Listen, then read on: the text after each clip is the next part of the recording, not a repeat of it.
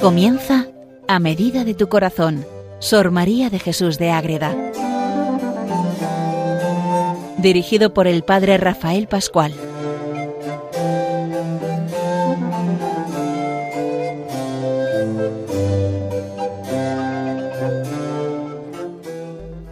María de Jesús de Ágreda. Seguimos con ella, conociéndola. ¿Quién es María de Jesús de Ágreda? Pues puede haber que alguien empiece a conocer este programa y dirá, ¿quién es esta monja? Pues es una monja concepcionista franciscana, de vida de clausura, que vive en el siglo XVII en España, en su pueblo, en Ágreda, en Soria, y tiene una gran cantidad de desgracias místicas que pone por escrito muchos días en sus libros, sobre todo en las sabatinas, en el jardín, su gran obra es toda la revelación de la vida de la Virgen que pone por escrito para darnos esa maravilla de poder contemplar y leer con calma esa vida de cómo vivió la Virgen en este mundo hasta que es ascendida asunta y coronada como reina y señora de toda la creación. Y Madre Agueda lo vive eso en profundidad, pero es que además de esa vida mística espiritual tan potente, tiene unas relaciones importantes en aquel momento, y entre ellas destaca la del rey Felipe IV, que le pide consejo, le pide ayuda, les que le escriba, que le conteste a esas cartas que él va poniendo para que todo eso vaya bien y pueda gobernar mejor España con esa presencia de Dios en el corazón a través de la ayuda de Sor María de Jesús de Ágreda. Ahí tenemos que vivir de verdad toda nuestra experiencia cuando entramos ahí. Vamos viendo ya varias cartas del rey Felipe IV con Sor María, sobre todo nos juntamos en las de ella, lo del rey Felipe IV pues quedan ahí para leerlas, alguna vez leemos como leeremos alguna algún párrafo del rey para entender la contestación de Sor María de Jesús de Ágreda.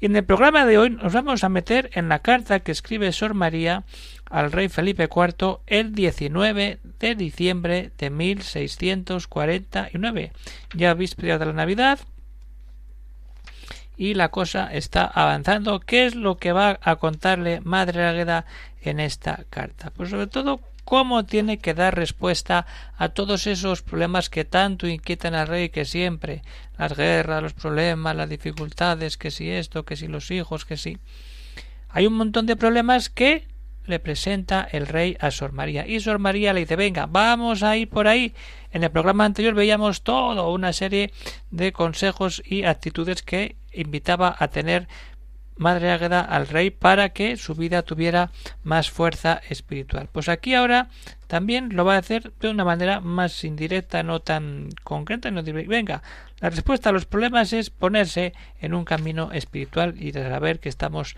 aquí todos de paso. Luego entra en la vida íntima del rey. Bueno, la vida, pues vamos contando muchos detalles de la vida familiar, porque el rey se lo va contando y cómo responde también Madre Águeda a toda esa realidad. Y entramos en un tema pues bastante interesante, que es esa relación que van teniendo tanto uno con otro ¿Qué pasa? Que eso aumenta la confianza y hace que al final Madre Águeda deje al rey Felipe IV leer la mística ciudad de Dios según lo va escribiendo, pero con el consentimiento concreto entre los dos de que el reino puede difundir esos manuscritos por ahí cuando quiera y como quiera. Es una cosa privada de confianza que Madre Águeda le va dejando al rey. ¿Por qué? Porque la cosa está ahí y es que el rey, pues lo ha dicho, hasta por aquí el padre Manero y hablamos de los libros, pero dice, como di palabra de no mostrarlos a nadie sin vuestra voluntad, debo y quiero cumplirla, y le pide consejo y, y, permiso para que el padre Manero pueda ver esos libros manuscritos donde está componiendo la gran obra suya que es la mística ciudad de Dios, la vida de la Virgen María, la Reina del Cielo. Eso lo veremos al final de la carta. Pero también, pues eso, la vida cotidiana del rey Habla que tuve a mi hija sangrada de una calentura catarral y todo lo que va pasando en su vida con esas guerras, con esas luchas, con la, con la, con la reina, pues todo eso es lo que va saliendo en la carta del rey que escribe el 5 de diciembre de 1649 desde Madrid. Y Madre Águeda ya contesta el 19 de diciembre, o sea, en 10 días prácticamente la carta ha llegado y ya está respondida. Bueno, 10 días, un poquito más. Pero entonces vamos a ver qué pasa y qué problemas tiene el rey. Pues tiene todo lo que ya sabemos, cómo está España, cómo está la familia, cómo está todo. Pues entonces Madre Águeda lo que hace es ir directamente a la esencia, decir, nada, todo puesto en ese mismo Rey verdadero, eterno, Dios que nos salva y que viene a darnos la vida si nosotros queremos y nos dejamos ayudar por ese amor perfecto, precioso de, Dios. Y es que la Madre Agreda pues va cogiendo esa confianza qué varios efectos produce en mí de alborozo en los gustos y buenos sucesos de vuestra majestad y de pena y amargura en sus trabajos, cómo confraterniza y entra en sintonía con el rey. Cuando está contenta, está contenta. Cuando el rey sufre, pues sufre con él. Y eso luego lo lleva a la oración para que el rey tenga esa ayuda, esa fuerza espiritual tan importante. Entonces, ¿Cómo hay que andar con esos problemas, los gastos del ejército, la pertinencia de los catalanes, sin considerar las victorias? Todo lo pesa y lamenta mi compasión para dolerme de vuestra majestad, y clamar en el tribunal divino porque nos mire con ojos de misericordia, señor mío. el rey está agotado y atacado por todos lados. ¿Qué tiene que hacer? No desmayar, no desmaye, sino con dilatado ánimo considere que estamos en tierra ajena. Esto es muy bonito, vamos a ir despacio. Considere que estamos, estamos, lo dice en plural, no lo dice está. Estamos en tierra ajena, ausentes de nuestra patria, y la cosecha de los vivientes es llanto y amargura. Sembrar aquí con lágrimas para coger con alegría en la eterna bienaventuranza. Vamos a ver esos tres momentos. Estamos en tierra ajena. No es nuestra tierra. Ausentes de nuestra patria lo mismo. Y la cosecha de los vivientes es llanto y amargura. ¿Qué pasa aquí? Que nuestra patria es el cielo y estamos aquí de paso para ir al cielo. Todo es una preparación directa para alcanzar la vida espiritual en el cielo, la eternidad. Pero tenemos que creerlo, tenemos que tenerlo siempre en cuenta, buscando lo mejor que es el encuentro directo con ese Cristo Rey que nos da todo cuando nosotros nos damos del todo a Él. ¿Y qué pasa? Sembrar con lágrimas para coger con alegría en la eterna bienaventuranza. Esta es la buena fortuna que los santos buscaron y estimaron, la alegría de la eterna vida en el cielo. Ahí quiere llevarnos Madre Ágreda a que entremos cuando hay un agobio, un problema, que es que esto no puedo con él, métete en Dios, déjate amar por Dios, crece y busca siempre lo mejor, el estar directamente puestos con los ojos en Cristo. Todos los santos lo buscaron y lo que querrá que el Todopoderoso siga vuestra mested. Acuérdese de lo que, lo que dijo David. ¿Qué dice el rey David? No duerme ni dormita el que es guarda de Israel y de ahí deriva en lo que es esa experiencia de encontrarnos con ese Dios que siempre está con nosotros. El Altísimo es guarda y protector de los fieles católicos. Sus ojos están sobre los justos y sus oídos inclinados a sus ruegos. No tarda en respondernos para dejarnos perecer, sino para que con el trabajo le busquemos de veras. Si su majestad nos, da, nos, diera, nos dará caudal para defendernos de los enemigos y más si les sabemos obligar. Todo puesto en ese amor de Dios. Y así es como podemos alcanzar todo y arreglar todo con la confianza puesta en Dios, sabiendo que aquí estamos de paso, que no es nuestra patria y que la cosecha será viva y fructífera cuando estemos buscando siempre la vida del cielo, que es a lo que estamos llamados todos, todos, todos a vivir, y ahí se quitan todas las penas y todo lo que no es Dios desaparece. Ahora, si no desaparece, nos atamos y no nos dejamos llevar por esa presencia viva de Dios, todo que nos da esas maravillas auténticas y verdaderas. Y cuando entramos en esta vida, pues lo mejor es ir y aterrizar, porque decir, esto es lo que hay que vivir. Pero es que luego la maravilla de Madre es que nos mete en la vida familiar del rey Felipe IV. Tiene tanta intimidad que el rey le va apuntando pues por aquí, por allá, este está bien, este está mal, hasta le hemos una sangría a ver qué pasa.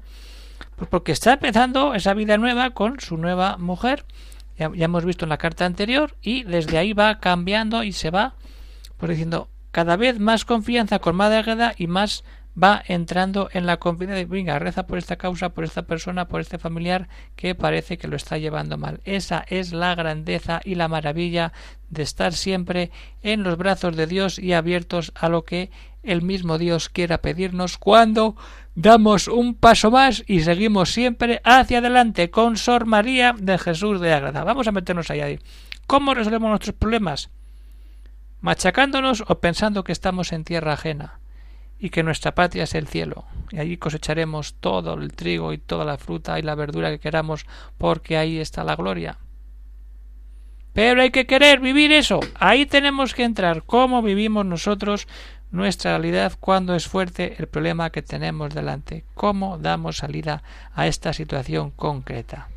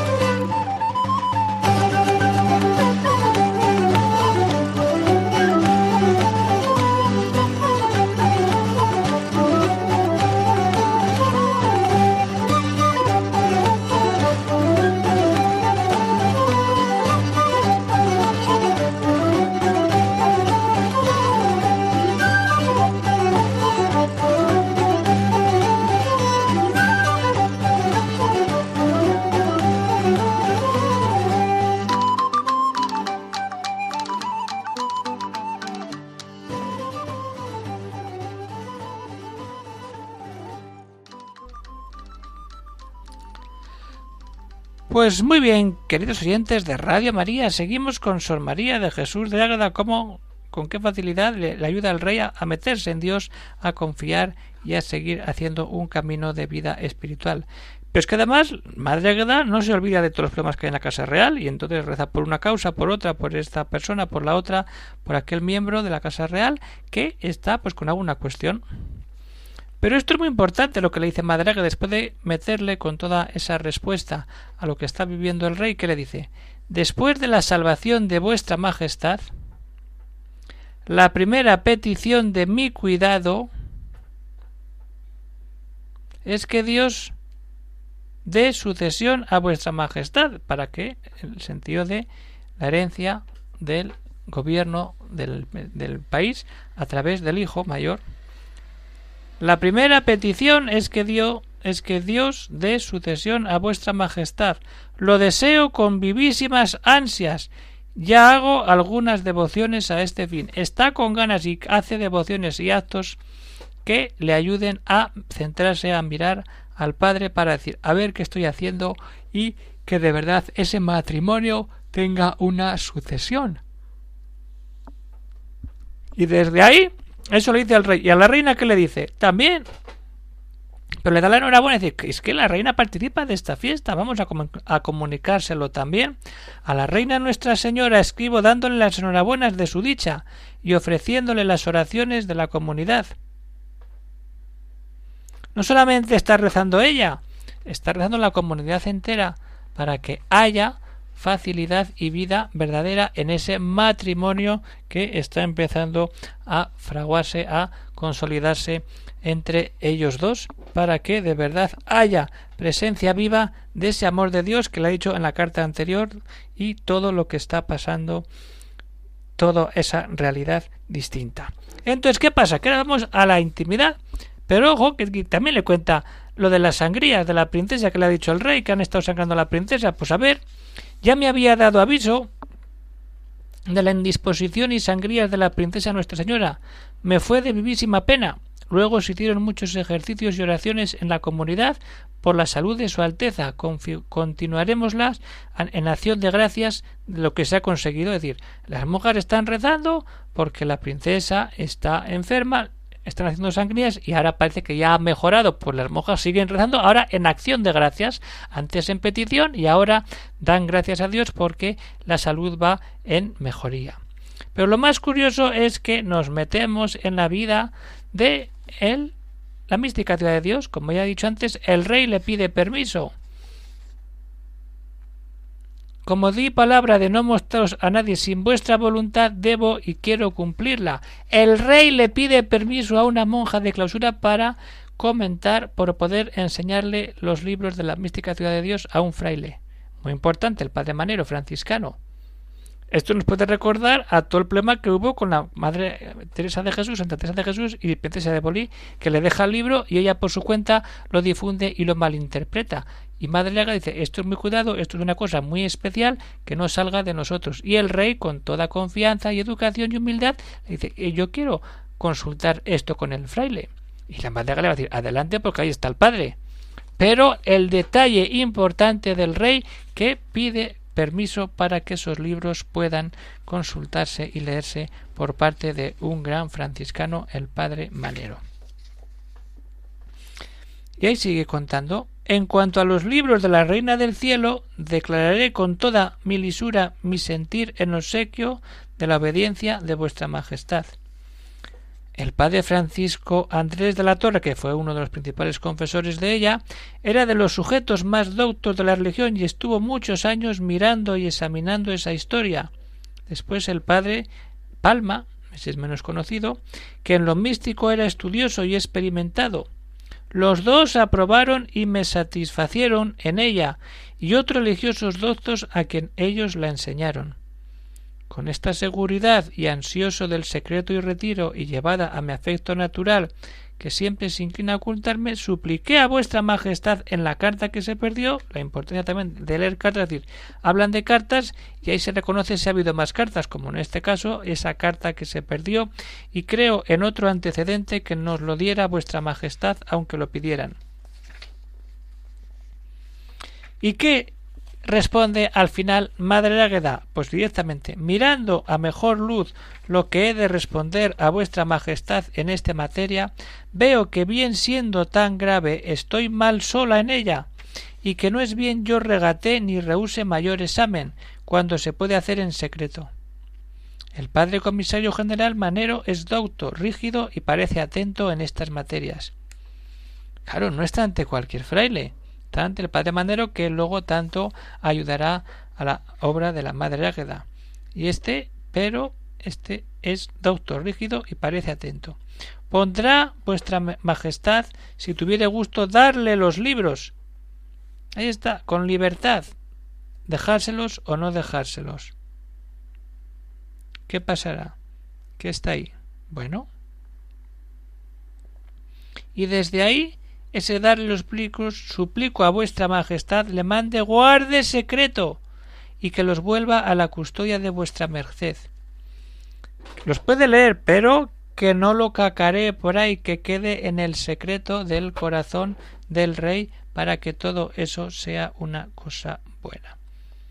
Ahí está. Que nos de verdad decimos, tenemos esa respuesta a los problemas cuando nos abrimos a Dios de esa manera tan concreta y luego ya con esa vida íntima del rey que tiene esa intención la reina venga o sea la reina la madre Águeda esa dirección de decir a pedir por que haya una sucesión en el turno para que la reina se encuentre cada vez mejor y para que la princesa tenga esa salud que necesita para seguir viviendo. Entonces, ya está. El padre comisario general Mandero es doctor rígido y parece atento a estas materias. Podrá, si tuviere gusto, darle los libros, y suplico a vuestra majestad le mande guarde secreto y que los vuelva a la custodia. Hasta aquí llega la carta de Sor María de Jesús de Ágreda hablando de los libros de la mística ciudad de Dios a el rey Felipe IV cuando el padre Manero le pide la lectura de esos manuscritos tan preciosos y que hoy podemos leer con esa transcripción y ya edición muy buena de la mística ciudad de Dios que viene muy bien que tengamos todos como libro de referencia para acercarnos al amor de la Virgen que tantas maravillas obra en nosotros cuando nos damos de verdad a él.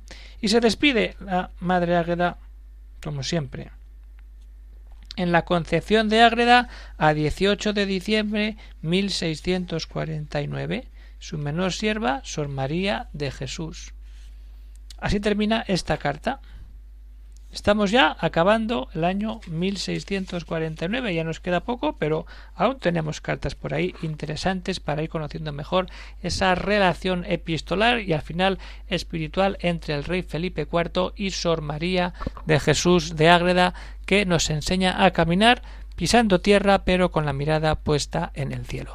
Así que hasta aquí llegamos por hoy, queridos oyentes de Radio María. Si alguno tiene alguna cuestión, alguna pregunta, algún comentario, pues puede escribir al siguiente correo electrónico agreda arroba se despide el padre Rafael Pascual, Carmelita Descalzo, desde el convento de Logroño. Ya nos veremos en otra ocasión. Seguiremos disfrutando del Radio María. Tanta maravilla, tantos programas, todo para dar gloria a Dios y con Dios entrar en el misterio de amor de la Madre Inmaculada que a todos nos quiere santos, buscando siempre la unión con su Hijo Jesucristo. Un saludo para todos y que Dios os bendiga.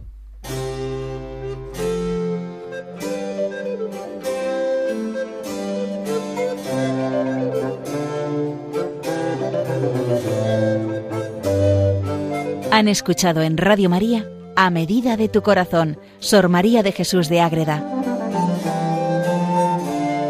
Por el Padre Rafael Pascual.